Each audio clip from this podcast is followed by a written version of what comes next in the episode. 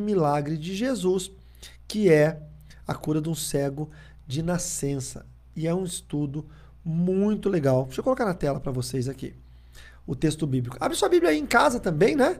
Tá lá no Evangelho de João, no capítulo 9, nos versos do 1 ao 7, ok? Vamos ler.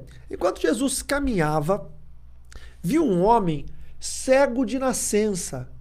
E os discípulos perguntaram: olha o tipo da pergunta desses discípulos. Às vezes eu fico pensando, tem crente na, na, na terra aí que tá na igreja faz umas perguntas para mim no, nas lives. Segunda-feira, sei que é novo no canal. Segunda-feira, 22 horas, sempre tem o Carlo Ribas Responde. Que eu, eu respondo perguntas aqui numa live. Às vezes sai umas perguntas boas, mas às vezes sai umas perguntas ruins. Olha a pergunta dos discípulos. Mestre, quem pecou para que este homem nascesse cego? Ele ou os pais dele? Como é que ele podia pecar antes de nascer, gente? Vê se tem cabimento esse tipo de pergunta. Quem pecou, pai? Ele ou os pais dele? Jesus respondeu: Nem ele pecou, nem os pais dele. Mas isso aconteceu para que nele se manifestem as obras de Deus. É necessário que façamos as obras daquele que me enviou enquanto é dia. A noite vem, quando ninguém pode trabalhar. Enquanto estou no mundo, sou a luz do mundo. Depois de dizer isso, Jesus cuspiu na terra, fez lama com a saliva e com a lama untou os olhos do cego. Então disse ao cego: Vá lavar-se no tanque de Siloé. Siloé quer dizer enviado.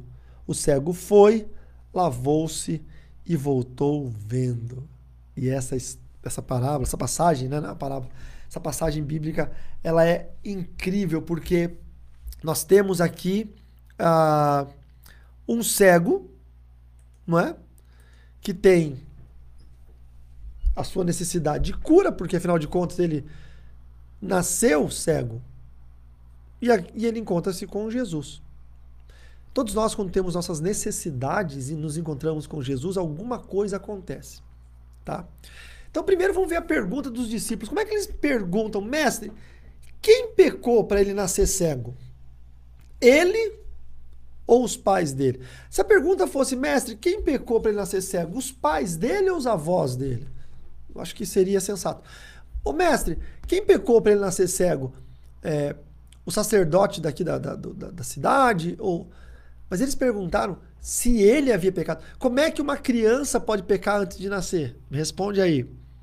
É porque eles tinham, os discípulos, muitas crenças, tá? E alguns deles tinham crenças em reencarnação. Porque existiam seitas judaicas na época que acreditavam na reencarnação, tal qual tem no Espiritismo. Acreditavam que a pessoa morria e renascia em um outro corpo, e assim para sempre. E por que, que esses discípulos estavam ali então com Jesus? Não é? Então, essa é a primeira grande lição que eu tiro desse sexto milagre de Jesus. Os discípulos estavam ali com Jesus porque eles estavam para se tornarem discípulos. Quando a gente olha Jesus com os seus discípulos, a gente esquece de uma coisa interessante: que Jesus não saiu na cidade encontrando os perfeitos. Que Jesus não saiu encontrando os crentes, os super crentes. Jesus encontrou gente comum. Publicanos, pescadores, né? É, coletores de impostos, gente comum, que tinha suas crenças, que tinha a sua forma de ver o mundo, que tinha sua forma de imaginar como era o mundo espiritual, o mundo invisível. Então, quando a gente encontra alguém na igreja que não está num grau de maturidade religiosa do qual a gente espera, isso não é motivo para dizer que ele não anda com Cristo ainda ele está em fase de aperfeiçoamento. Cristo está discipulando. Cristo está trabalhando no coração dele. Então eles fizeram a pergunta pautada numa cultura da época que acreditava que alguém poderia viver um karma, que a pessoa foi tão mal na vida passada que nasceu cego nessa vida para pagar os seus pecados. Então havia esse rumor cultural, ideológico e religioso. Mas a resposta de Jesus é bem interessante. Jesus não, não, não vai lá e, e dá uma lição de moral na falta de conhecimento deles. Jesus responde assim: ó, nem ele, nem os pais dele. Ou seja, ele tirou de letra, não é? é ele tirou de letra. Ele disse: nem ele, nem o pai dele. Mas isso aconteceu para que nele se manifestem as obras de Deus. Então a resposta de Jesus é uma resposta que ela se encaixa na, na necessidade. A necessidade. Ele, mas isso aconteceu para que se manifestem, para que nele se manifestem as obras de Deus. E ele fala: é necessário que façamos as obras daquele que me enviou enquanto é dia. Havia o sentido da palavra necessidade. O apóstolo Paulo, quando foi pregar, ele disse: Eu podia pregar para vocês com palavras persuasivas de sabedoria humana, mas eu decidi pregar para vocês com a exposição do Espírito de Deus e do poder de Deus. Então, havia necessidade de demonstração, porque na lei, na letra, aqueles judeus todos eram bem hábeis, não é?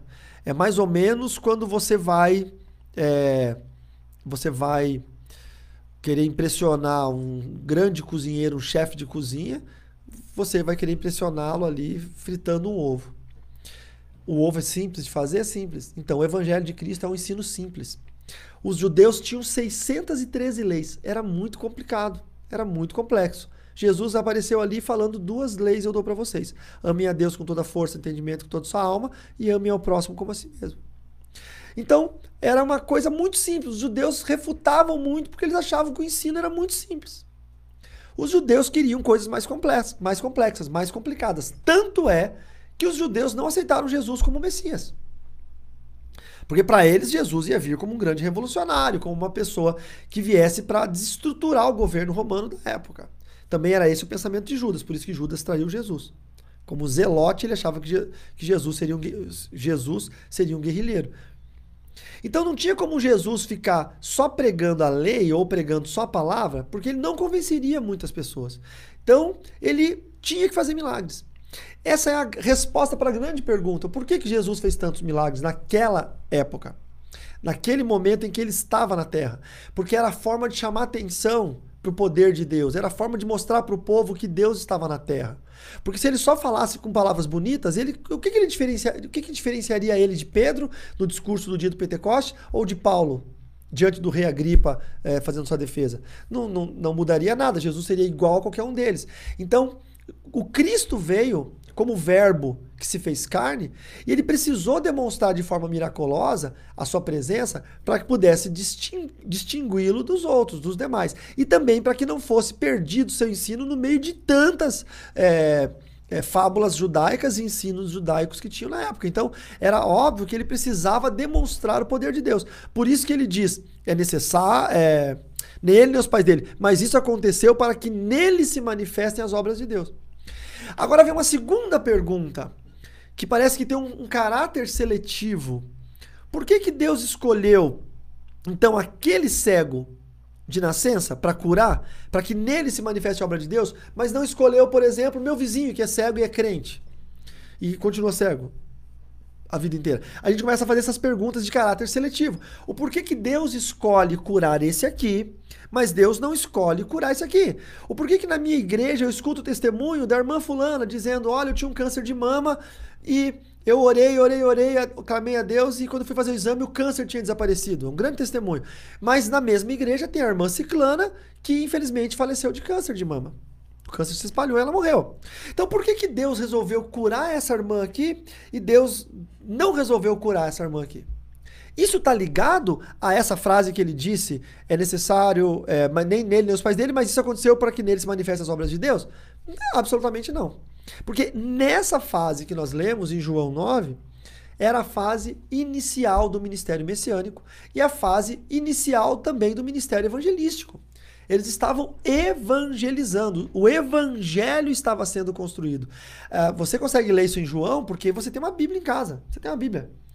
Agora, você não leria isso na época, porque não tinha escrito do que estava acontecendo. Estava acontecendo e seria escrito sobre aquilo que estava acontecendo. Então era necessário esse tipo de fato para que se escrevesse os evangelhos. Tá? Então, quando Jesus fala para que nele se manifestem as obras de Deus, é porque aquele homem, especificamente naquele momento, aquele homem, que é uma pessoa da qual Jesus cruzou o caminho e encontrou com ele, não é? Então, esse homem, e aí então é, os discípulos perguntaram: por que, que ele está cego? Jesus falou: pera que eu vou mostrar para vocês, ó. Então, aquele fato específico é um fato de, de, de acontecimento único, evangélico. Lá na Bíblia, aquele texto demonstra o acontecimento histórico necessário para o início do evangelismo. Ah, pastor, mas então o senhor quer dizer que Jesus não cura hoje? Não, eu quero dizer que Jesus continua curando, tanto quanto. O porquê que Jesus não cura hoje, talvez na minha igreja, na sua, é porque nós não somos mais como os homens de Deus eram naquela época. Essa é a verdade. Jesus não parou de curar em alguns lugares porque ele não quer mais. Ele parou de fazer porque nós não somos mais canais de Deus para a vida das pessoas. Nós somos péssimos crentes, né? nós somos dados às paixões do mundo. Nós somos. É, nós, nós pa passamos mais tempo com, com, entretenimento e com coisas fúteis do que com a presença de Deus. Então não tem como Deus usar a gente como canal, tá? Então é bem isso aí. É, é fácil culpa, culpabilizar a igreja, Jesus, a Bíblia e dizer, não, mas Deus não faz mais nada hoje, fazia na época dos apóstolos. É fácil. Agora, se você se tornar um homem e uma mulher de Deus, exatamente nos mesmos moldes e níveis que aqueles homens e mulheres daquela época eram, você vai ver os mesmos milagres até maiores. Então isso vai acontecer, tá? Agora, e o, e o, e o caráter seletivo? E o, né? e, o, e o caráter seletivo? O fator de Deus que determina que a irmã fulana de tal tem um testemunho de cura de câncer e a irmã ciclana de tal não tem esse testemunho. Não existe isso. Isso acontece. E é uma série de, de é, variáveis. Pode ser que o tempo da irmã que faleceu na terra acabou e Jesus resolveu guardar. Pode ser que a irmã que orou com fé, orou com fé e a outra irmã orou sem fé. Pode ser que a irmã que foi curada é, é, obteve a graça de Deus porque tem uma vida piedosa e a outra irmã não obteve porque tem uma vida dupla, é crente na igreja, mas não é crente no mundo. Enfim, não dá para saber. Então a gente nunca vai saber. Mas uma coisa me conforta o coração: saber que as coisas acontecem na vontade de Deus. Eu tive duas experiências interessantes na minha vida. Uma delas foi com a minha mãe, eu era recém-convertido, minha mãe estava com câncer, eu orei a Deus para que ela fosse curada e Deus reservou o direito de ela aceitar a Jesus no dia da morte dela e ela morreu. E aquilo foi muito reconfortante para mim, porque eu fiquei pensando, se ela aceitasse Jesus naquele dia e não morresse, qual é a certeza que eu tenho que ela continuaria crente? Porque eu voltaria embora para a cidade que eu morava, ela ficaria morando na mesma cidade que ela estava, onde todos não eram de religião distante de Deus. Então ela seria uma crente sem discipulado, uma crente sem acompanhamento. Imagine os discípulos de Jesus que andavam com Jesus, ainda perguntavam se o menino pecou antes de nascer, para nascer cego. Então já e eles andavam com Jesus. Agora imagina a minha mãe aceitar Jesus, ficar viva e continuar numa casa numa família que não teme ao Senhor, cheio de vícios, cheio de culturas místicas, é, talvez ela se desviasse. Ou nem ficasse firme, seria aquela semente que foi jogada no, no ambiente árido e o sol esturricou e secou. Então, quem sabe, e aqui eu estou falando no campo da, da, da, hipótese, da suposição, ela aceitou Jesus e o Senhor falou: opa, agora é a hora, vem. Pronto, vai passar a eternidade inteira com o Pai. Então, isso é muito reconfortante para mim. Agora, tem um outro caso que é a nossa pastora aqui de Chapecó, que faleceu com Covid no passado. Né? Nós oramos, reunimos a igreja para orar, íamos todos os dias na frente do hospital, eu ungi aquele hospital todo, o quarteirão inteiro com óleo que nós consagramos em jejum por sete dias em jejum e pedi a Deus e todos os mecanismos de batalha espiritual, de intercessão profética que eu conheço, que eu executo, que eu ensino nas minhas escolas, eu utilizei naquela batalha pela vida dela e ela faleceu. E, e aí o que, que me reconforta? Saber que se nós fizermos o nosso maior movimento pela vida de alguém, que nós fizemos o nosso melhor enquanto crentes pela vida dela, e que ela era de fato uma mulher de Deus assim, ilibada, não tinha o que falar dela. E mesmo assim o Senhor a recolheu, é porque era o tempo dela na terra. A Bíblia fala que é tempo para todas as coisas debaixo do sol. Há tempo de nascer e é tempo de morrer. A questão é que nós não queremos pensar nisso nunca, né? Falar de morte é muito triste, ainda mais em época de Covid, que tem muita gente boa morrendo, mas acontece, gente, tá? Acontece. Então, quando a gente olha, por que, que Deus curou essa e não curou aquela? É natural na nossa visão humana querer uma resposta, mas não tem uma resposta. Podem ser tantas coisas, pode, pode ser simplesmente que essa era o tempo dela e essa não era o tempo dela. Pode ser simplesmente essa resposta. Em casos iguais, tá bom? Me perguntaram, né? Ah, o avião da Chapecoense caiu e morreu um monte de, de jogador. Morreu, acho que, sei lá, 70 pessoas. Aí, dos jogadores que morreram, tinha crente que morreu. E dos que sobreviveram, tinha um crente que sobreviveu, que é o Neto. Por que, que Deus ouviu a oração do Neto, não ouviu a oração do outro? Que era que Não tem esse negócio, gente. Tá? Não tem, esse negócio não existe. Era para acontecer aconteceu. E, e, e pode, e, e, aí eu vou dizer um negócio que eu creio, que pode até nem ter sido assim, seleção espiritual de Deus. Deus olhou para aquele avião e disse: ah, deixa eu ver, você, você, você, você não morre e vocês todos morrem.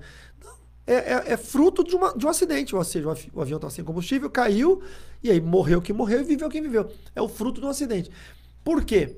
Porque se nós acreditarmos que Deus domina todas as situações e circunstâncias da humanidade, que Deus está no comando de tudo de forma absoluta, como a gente ouve pregações, então eu preciso acreditar também que uma criança que é estuprada por um pedófilo foi a permissão de Deus.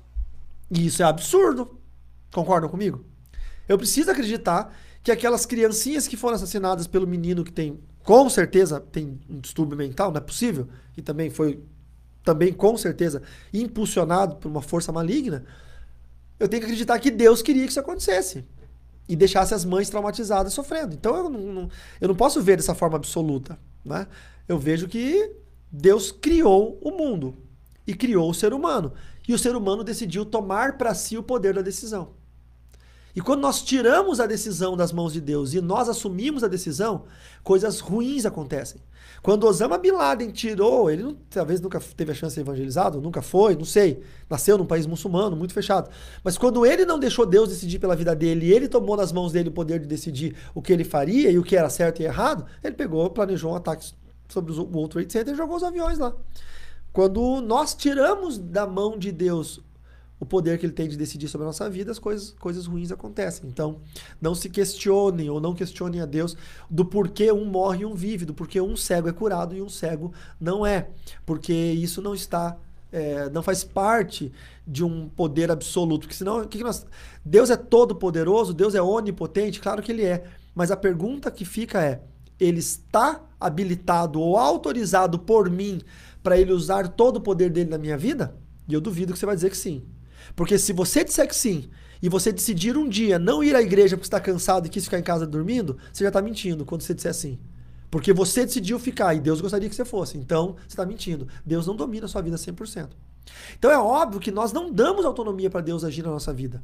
Nós fazemos o que é certo, ética e moralmente correto, o que é religiosamente correto, porque nós somos cristãos, mas a gente erra, a gente peca, a gente comete torpezas, e isso prova que Deus não está 100% no comando da nossa vida. E é culpa de Deus? Claro que não, é porque nós não queremos que isso aconteça. Nós tomamos as rédeas da situação. E quando o homem toma conta, coisas ruins acontecem. Então vamos lá. O rapazinho cego, a gente sabe se é uma criança, se é um jovem, se é um adulto, se é um idoso, mas esse cego de nascença, ele teve uma, uma ação muito legal.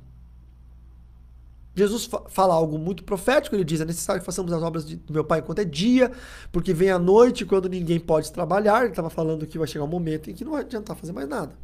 E aí então, ele fala: enquanto estou no mundo, eu sou a luz do mundo. Depois de dizer isso, ele cuspiu. Deixa eu botar o texto na tela.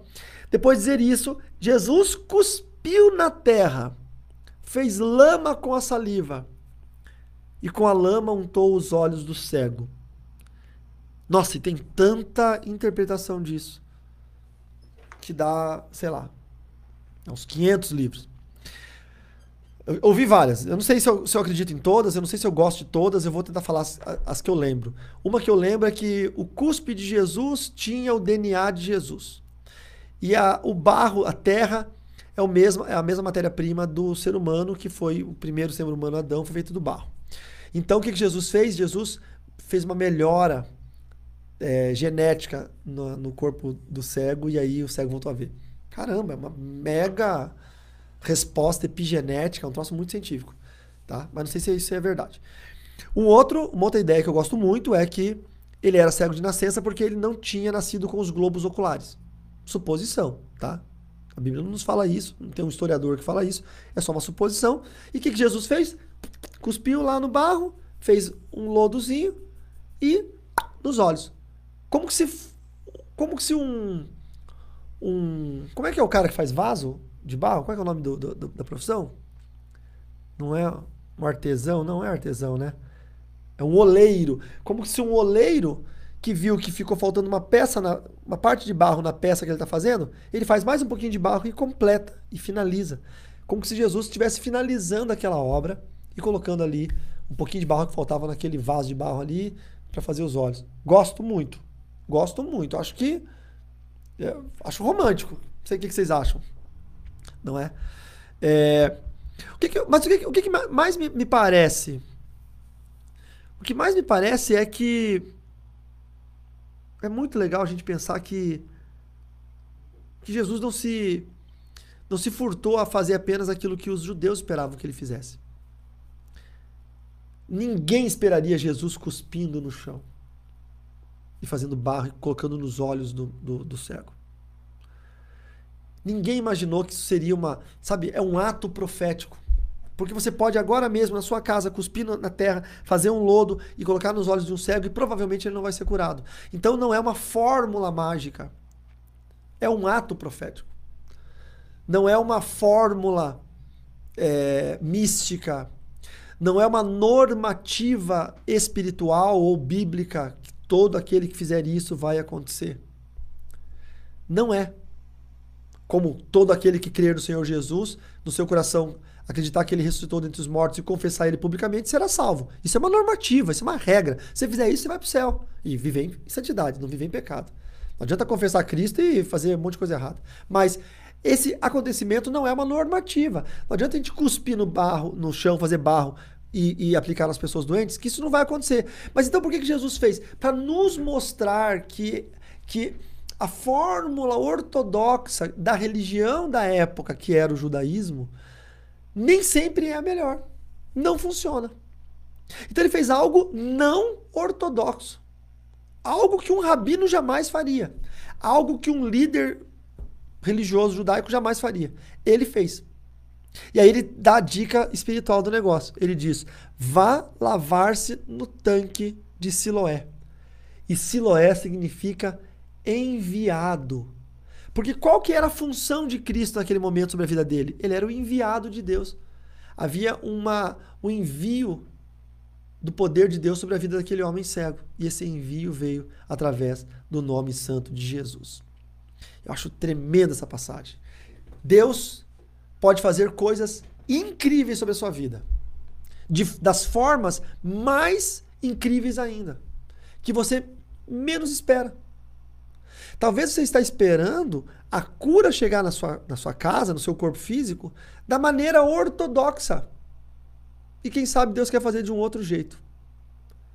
Quem sabe vai ser num dia. Eu, eu tenho um testemunho legal. Eu tinha um inchaço no, no, no nervo óptico que inchava tudo.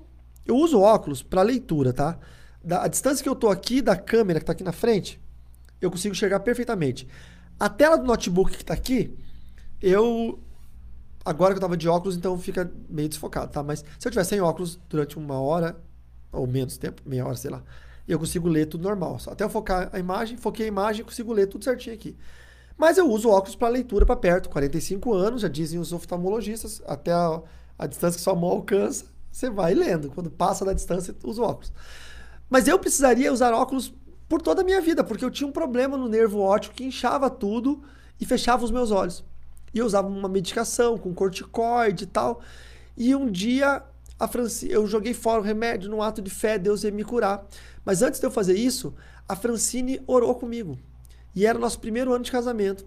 E a Francine disse: Amor, eu vou crer que Deus pode fazer um milagre na sua vida. E a gente não tinha óleo da unção, não tinha óleo que a Meg faz. A Meg é, faz um óleo extraordinário para unção, específico para isso, tá? Não tinha nada disso. Ela pegou um óleo de cozinha, eu nem me lembro se era azeite de oliva, pode ser até que fosse azeite de soja, de fritura. Ela pegou um óleo de cozinha, colocou na, na mão, esfregou assim e recitou Tiago. Está entre vós alguém enfermo, chame os presbíteros, unja-no com óleo, oração da fé salvará o enfermo, se tiver cometido pecado, serão perdoados. E ela colocou aquela mão com óleo nos meus olhos e ela orou, dizendo: Senhor, eu não quero ver meu marido sofrer. Eu quero que ele enxergue, ele trabalha com a visão, porque eu era designer na época. Ele precisa enxergar bem. Ele está tá sendo prejudicado, ele não pode nem no trabalho às vezes, porque está inchado o olho dele. Senhor, por favor, cura o meu marido. E naquele momento eu vi um clarão e a mão da minha esposa ficou como se fosse alaranjada transparente, como se você colocasse o papel, o plastiquinho de um bombom laranjado que você vê do outro lado, todo né, da, da cor laranjada. E parece que eu via a Francine por, por através das mãos dela. E foi uma experiência incrível. E eu passei uma semana, eu joguei o medicamento fora. E eu passei uma semana meio mal. Assim, doía os olhos, coçava. E eu orava e eu dizia: Senhor, eu acredito nessa oração, eu confio nessa oração. Aquela uma semana foi bem difícil, mas depois daquela uma semana, nunca mais eu tomei o remédio e nunca mais eu tive problema. Aí você vai dizer: Poxa, mas tem gente que tem problema nos olhos. E por que, que não é curado? Porque talvez não teve a fé que eu tive. Não teve uma Francine na vida que tomou um ato de fé, um ato profético. Como Jesus, que fez um lodo com o próprio cuspe e colocou nos olhos. A Francine pegou óleo de fritura e colocou. Um ato profético, mas, mas isso não é da tua ideia. Ah, entendi. Então eu preciso pensar num ato profético. Já vai dar errado. Não vai funcionar.